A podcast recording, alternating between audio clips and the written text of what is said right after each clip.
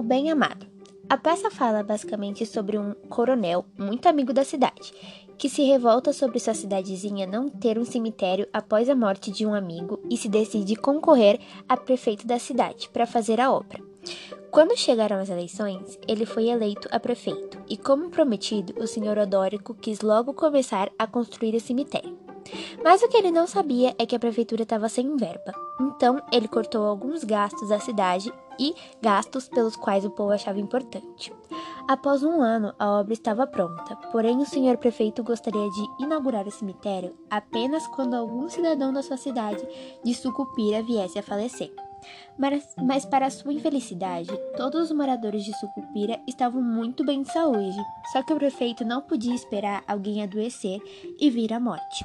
Então ele mandou que buscassem o Zeca Diabo, que tinha fama de matar idosos, mulheres e crianças, e assim logo lhe deu um cargo de delegado da cidade, esperando que ele aprontasse alguma e ele poderia inaugurar o cemitério. A primeira ordem que deu a Zeca é que ele desse uma lição Neco, o jornalista de Sucupira, pois ele tinha escrevido coisas horríveis sobre a sua pessoa em seu jornal. Os leitores do jornal de Neco, no caso toda a cidade, se revoltaram contra o prefeito e se juntaram todos em frente à prefeitura, fazendo a maior bagunça.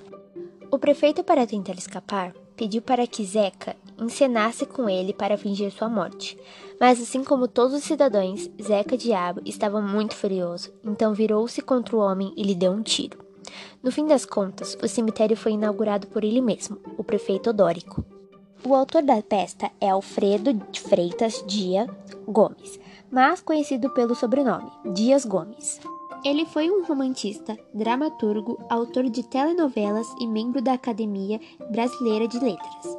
Ele nasceu em 19 de outubro de 1922 em Salvador, Bahia, e faleceu em 18 de maio de 1999 em São Paulo por conta de um acidente de carro. O Bem Amado foi escrito em 1962, por encomenda de Flávio Rangel. O autor escreveu a peça, mas ficou insatisfeito com o resultado. Mas mesmo assim, a peça foi encenada pela primeira vez em abril de 1969 pelo Teatro de Amadores de Pernambuco, no Teatro de Santa Isabel. Em 1977, a editora Bells, de Porto Alegre, reuniu em um volume a peça teatral que deu origem à novela já com o título Odórico, o Bem Amado, antecedida de uma curta novela literária entra pelo autor para servir de base à adaptação para a TV. A repercussão da novela foi tamanha que Odórico ressuscitou no seriado O Bem Amado, exibido pela Globo entre 1980 e 1984. Além da novela e dos seriados exibidos pela Rede Globo, a trama ganhou novas versões, voltou ao teatro em 2007 e chegou aos cinemas em 2010. Bom, agora minha opinião. Eu acho que o texto tem muito a ver com os tempos atuais, porque na história, na peça, o prefeito faz falsas promessas e o seu povo e não mede esforços para atingir seus objetivos. E nos dias atuais, a política está muito pior. E assim como na história, hoje em dia, os prefeitos roubam, mentem, passam por cima das necessidades do seu povo. Então, sim, a história tem a ver com os tempos atuais.